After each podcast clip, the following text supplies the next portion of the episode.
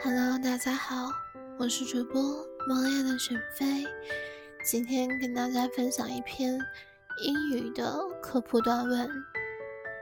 研究表明，不要在晚上做决定。Don't make important decisions late in the day. Over the course of regular day, everyone's mental records get taxed. Research has consistently shown that as the day wears on, whether you like it or not, you become increasingly fatigued and consequently more likely to underperform on work tasks. Cognitive fatigue is a very common condition that results from sustained engagement that takes your mental resources. This seems obvious, right? Yet, the vast major majority of people often overlook cognitive fatigue despite the fact that it influences their choices and behaviors in profound ways.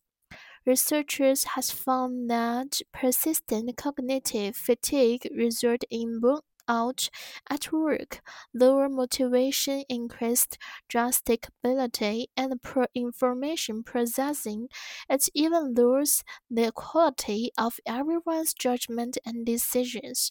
Similarly, time of day can affect performance. Hans Henrik Sievertsen of the Danish National Centre for Social Research, Michael Priverson of the University Copenhagen, and I found that time of day affects student performance in schools using test data on the full population of 8 to 15 year old children in Danish public schools. We measured the effect of both time of day and breaks on student performances on standardized tests. Consistent with our predictions, cognitive fatigue leads students to perform worse on the test and breaks recharged the energy.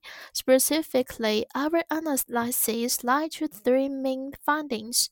The latter in the day, the time of the test was the lower student performance on the test breaks caused a significant improvement in performance. The effect of time of day and of break was not homogeneous, that is, low performing students were more affected by breaks and also by the time of the day when the test was taken.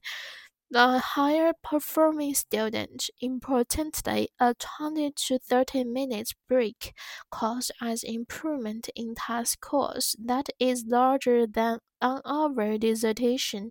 So, if there were a break after every hour, test scores would actually improve over the course of the day.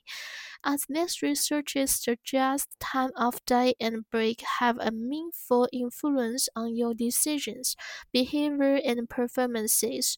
So, as you think through your to do list, you may want to carefully consider the role of these external factors. Make sure you tackle the tasks that require a great deal of attention and mental energy earlier in the day, and take breaks throughout the day.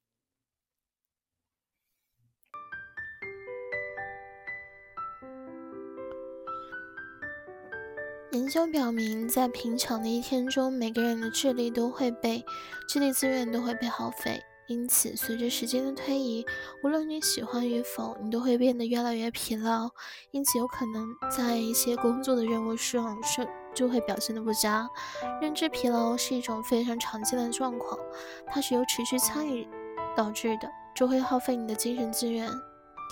但往往。人们忽视认知疲劳，尽管认知疲劳对他们的选择和行为有着影深刻的影响。持续的认知疲劳会导致工作倦怠、动机降低、注意力分散和信息处理能力差。它甚至降低了每个人的判断和决策的质量。同理，一天中的时刻也能影响行为表现。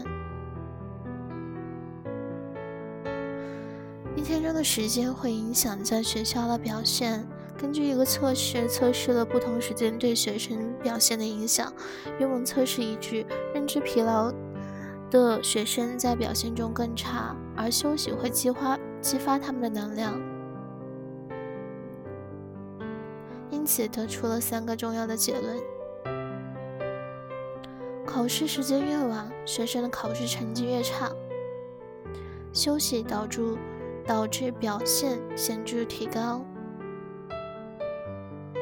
一天中的时休息时间和一天中的时间，它嗯表现的时间它是影响不均匀的。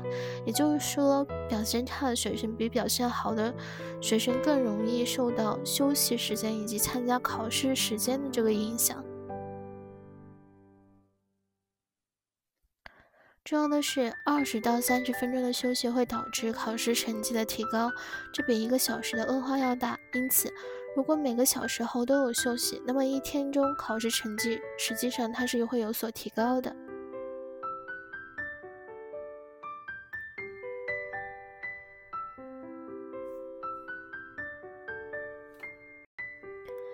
正如这项研究所说明的，一天中的休息时间和一天中的表现的时间，对你的决定行为和表现，它都有着重要的影响。所以在当你思考代办清单的时候，你可能要考虑这些外部因素的影响，以确保你在一天的早些时候，嗯，留给，嗯，分散注意力和精力比较多的这些任务，并在一天当中适当的休息。